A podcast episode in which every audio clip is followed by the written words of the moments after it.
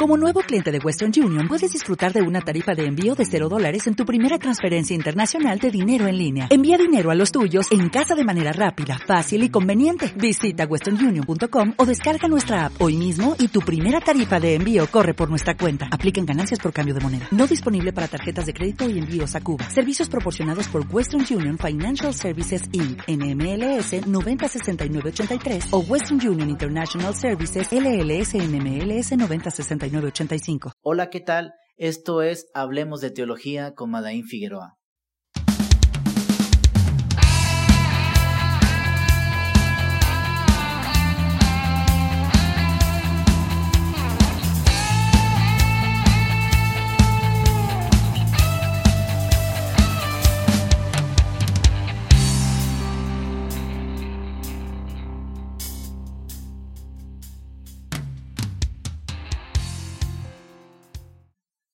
El día de hoy estaremos hablando acerca de las herejías cristológicas. Son muchas y creo que un podcast no me daría para hablar de todas ellas. Por eso en este día solamente vamos a hablar acerca de tres. El docetismo, el adopcionismo y el arrianismo. Todas estas herejías tienen que ver con una mala interpretación de la divinidad y la humanidad de Jesucristo. Siempre que hay una herejía cristológica, siempre hay un problema. O se exalta más la humanidad o se exalta más la divinidad de Cristo. Cuando hay una herejía cristológica, se malinterpreta el hecho de que Cristo es 100% Dios y 100% hombre, lo cual en teología llamamos como la unión hipostática. La iglesia protestante sostiene que esta es una realidad, que las dos naturalezas de Cristo, están en la persona de Cristo, es decir, que Cristo es 100% hombre y 100% Dios. Sin embargo, durante la historia de la Iglesia han existido muchas herejías, las cuales contradicen este pensamiento que ha sostenido la Iglesia y que sigue sosteniendo la Iglesia de la divinidad y la humanidad de Jesucristo. Por ejemplo, la primera que quiero mencionarles se llama docetismo. Algunos de ustedes se preguntarán qué es eso. Bueno, el docetismo viene del griego dokein, que significa parecer o aparentar. Se puede decir que esa teoría interpretó la encarnación del verbo solamente como una apariencia. Según ellos, Cristo solamente parecía ser humano, pero no era humano. En otras palabras, se puede decir, sostiene que Jesús no era real como ser humano, sino que solamente parecía serlo sino que su cuerpo solamente tenía la apariencia de ser un cuerpo, pero no era realmente así. Esta herejía tiene que ver mucho con el gnosticismo, porque si alguien de ustedes ha estudiado, sabrá que los gnósticos, por ejemplo, consideraban al espíritu como algo bueno, como algo puro, y que éste a su vez se contraponía con la materia. Es decir, lo, lo material, lo físico es malo, para los docetistas, ellos no podían concebir que el Hijo de Dios se encarnara. Ellos no podrían concebir que la divinidad se encarnara. ¿Por qué? Porque para ellos la parte física, como decía hace un momento, era algo malo. Básicamente podríamos decir que esta creencia brota de la concepción negativa de la carne y de todo el mundo material, que es algo que también sostenía el gnosticismo. Esta herejía fue difundida en el primer siglo por Marción, Valentín y Basílides. Sin embargo, la escritura habla y niega rotundamente esta teoría acerca de Cristo. Encontré un poco de información acerca de esta postura y dicen que algunos negaban completamente la realidad de la naturaleza humana de Cristo, otros solo negaban la realidad de su cuerpo humano o de su nacimiento o muerte. Ahora, sostener que Cristo, que el cuerpo de Cristo no fue realmente carne, es una terrible, terrible contradicción contra los postulados que encontramos en la Biblia, es una terrible contradicción a toda la ortodoxia cristiana y simplemente asegurar que Cristo no vino en carne, pues es una herejía. El apóstol Juan, en su primer carta, en el capítulo 4, versos 2 y 3, contradice la visión de los docetas. Dice la escritura, en esto conoced el Espíritu de Dios, todo espíritu que confiesa que Jesucristo ha venido en carne es de Dios. Y todo espíritu que no confiesa que Jesucristo ha venido en carne no es de Dios. Y este es el espíritu del anticristo, el cual vosotros habéis oído que viene y que ahora ya está en el mundo. El apóstol Juan habla claramente y nos dice que Jesucristo vino en carne. Es decir, el cuerpo que Cristo tuvo en su caminar en Israel, en su caminar con sus discípulos, en todos los cuatro evangelios que nosotros leemos, Juan nos está diciendo, y recordemos que el apóstol Juan fue testigo ocular de los milagros que hizo Cristo, él caminó con Cristo, él vio de primera mano todas las acciones que realizó Cristo. Y el apóstol Juan nos dice que el cuerpo de Cristo era realmente de carne. Por eso dice que todo espíritu que confiesa que Jesucristo ha venido en carne es de Dios. Y todo espíritu que no confiesa que Jesucristo ha venido en carne no es de Dios. Entonces, si no es de Dios, pues es, de Satanás. Los docetas y su teoría, pues es una herejía satánica la cual niega la humanidad y la encarnación de Cristo, porque Juan nos deja en claro que el cuerpo de Cristo no era algo que aparentaba ser carne, sino que realmente era un cuerpo material, y nos dice que negar esto es lo que hace el espíritu del anticristo, el cual vosotros habéis oído que viene y que ahora ya está en el mundo. Finalmente podemos decir que el docetismo fue condenado por la Iglesia en el concilio de Calcedonia en el 451 después de Cristo.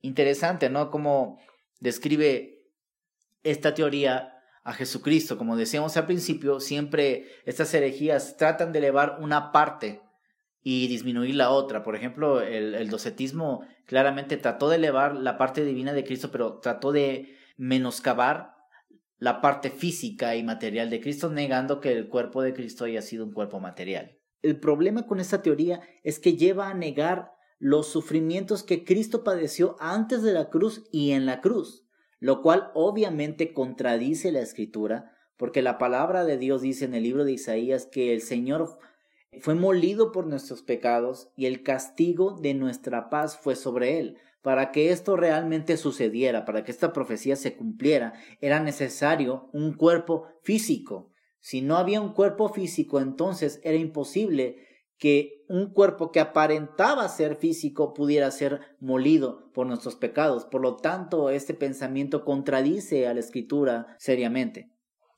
Otra herejía cristológica se llama el adopcionismo. Esta herejía fue difundida en el siglo II por Teodoto el Curtidor y Pablo de Samosota. Esta herejía enseña que Cristo es un simple hombre adoptado por Dios como portador de una gracia divina excepcional. Quienes la sostienen niegan la preexistencia de Cristo. Los adopcionistas enseñaron que Jesús fue probado por Dios y después de pasar esta prueba y en su bautismo, Dios le otorgó poderes y lo adoptó como hijo. Básicamente lo que dice el adopcionismo es que Jesús no nació siendo Dios, sino que en algún punto de la historia Cristo fue adoptado como hijo de Dios. Otras variantes de esta doctrina es el adopcionismo de Lipando y Félix en el siglo VIII. Y algunos han llegado a llamar este pensamiento adopcionista de Lipando como el adopcionismo original. Ese pensamiento de Lipando afirma una doble cualidad de hijo en Cristo, una por generación y naturaleza y la otra por adopción y gracia. En teoría está diciendo que Cristo como Dios es desde luego el Hijo de Dios por generación y naturaleza, pero Cristo como hombre es Hijo de Dios solo por adopción y gracia. Una vez más encontramos un grave error hablar acerca de que Jesucristo en un punto de la historia prácticamente se vuelve divino. Y esto es un grave error porque la escritura enseña todo lo contrario.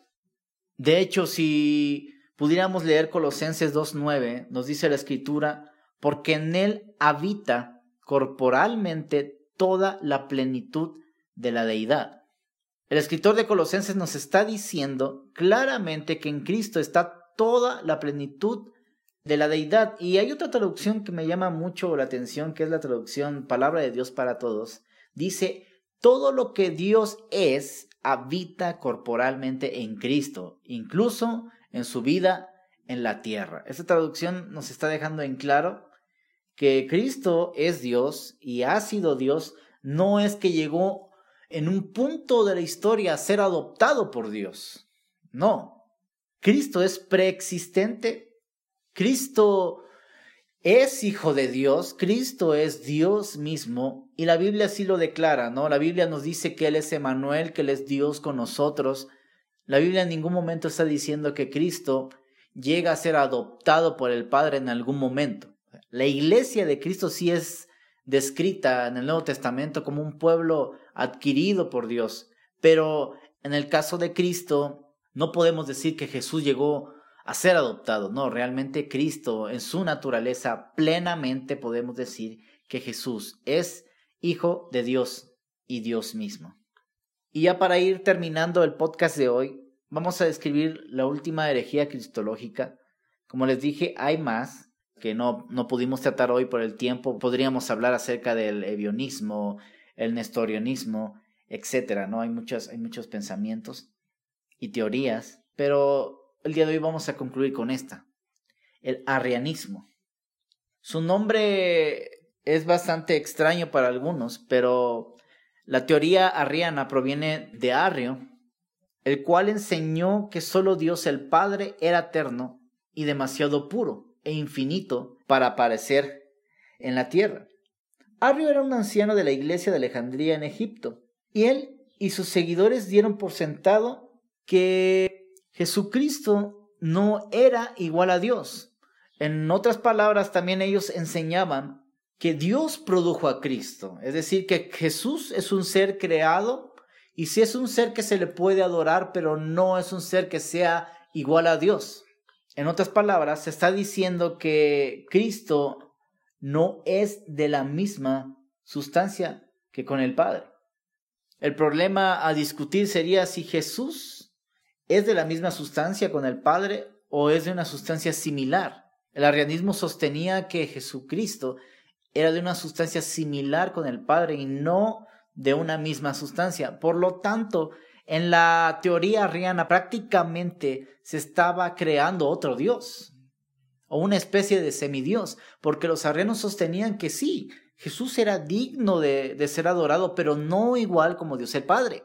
Esto sería un grave error porque contradice la escritura, porque la palabra de Dios desde Génesis hasta Apocalipsis describe a un solo Dios y la adoración es solamente para el Dios verdadero. Sin embargo, el arrianismo propone otro Dios. La escritura dice en el Antiguo Testamento, oh Israel, Jehová nuestro Dios, Jehová uno es. Solamente existe un Dios. Esa es la postura que ha sostenido la iglesia durante mucho tiempo. Durante siglos, la iglesia de Cristo ha sostenido la Trinidad, que Dios el Padre es Dios, que Dios el Hijo es Dios y que Dios el Espíritu Santo es Dios. Si vamos a la Escritura, vamos a encontrar muchos pasajes que nos hablan acerca de que Jesucristo es Dios mismo. Isaías 9:6 nos dice, ah, profetizando acerca del nacimiento de Jesucristo, dice que Él es Dios fuerte, Padre eterno. Juan 1.1 dice que en el principio era el verbo y el verbo era con Dios y el verbo era Dios. Juan 10:30 dice, yo y el Padre uno somos. Juan 20:28, entonces Tomás respondió y le dijo, Señor mío y Dios mío. Romanos 9:5 dice que Cristo es Dios sobre todas las cosas. Y podemos continuar leyendo más pasajes, que son muchos, pero no solamente voy a leer dos más. Hebreos 1.8 dice, Mas del Hijo dice, tu trono, oh Dios, por el siglo del siglo, cetro de equidad es el cetro de tu reino. Esta es una gran realidad que encontramos en toda la escritura. Claramente se enseña que Jesucristo es Dios mismo. Concluimos que estas tres herejías que hemos mencionado, el docetismo, el adopcionismo y el arrianismo, obviamente son teorías antibíblicas, niegan la divinidad de Cristo, niegan la humanidad de Cristo. Por una parte, el docetismo que negaba la parte material de Jesucristo. Por otra parte, el arrianismo que negaba la parte plena de la divinidad de Cristo. encontramos serios problemas ahí. Por eso es que hablamos una y otra vez que es necesario que la iglesia tenga una sana percepción cristológica, que pueda tener una buena teología cristológica fundamentada obviamente en las escrituras, en los credos que, que pueda tener la denominación a la que perteneces, por ejemplo, la confesión de Westminster, la confesión de Londres, las cuales nos enseñan que Jesucristo es Dios y Jesucristo es hombre. Recordemos que a esto le llamamos unión hipostática. Jesús es 100% hombre, es 100% Dios. Y esta realidad la encontramos en toda la escritura. Por eso es que se le describe en la Biblia a Cristo como el Hijo del Hombre, pero también se le llama Padre Eterno, Príncipe de Paz. Y también describe la escritura que Él es Dios con nosotros. Esta es una realidad la cual no podemos negar y podemos afirmar seriamente y con convicciones que Jesucristo es verdaderamente el Hijo de Dios. Así que esto ha sido todo por hoy. Espero poder tratar otro tema interesante con ustedes. Búscanos en nuestras redes sociales. Puedes entrar en Facebook, búscame como Madain Figueroa Music. Me puedes encontrar en Facebook, en Twitter como Madain Figueroa y puedes visitar también mi página de internet www madainfigueroa.com. Será un gusto poder servirte a través de mis redes sociales. Es mi deseo que Dios siga bendiciendo tu vida y que podamos juntos estudiar de las escrituras por medio de estos podcasts que estaremos subiendo aproximadamente cada 15 días y tratando temas diferentes. Si quieres que tratemos algún tema en especial, házmelo saber a través de mis redes sociales y con gusto estaremos hablando acerca del tema. Que el Señor te bendiga.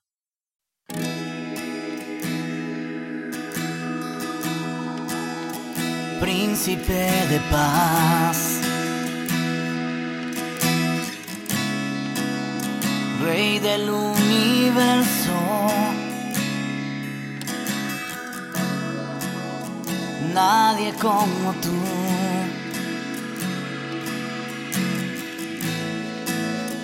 Nadie como tú.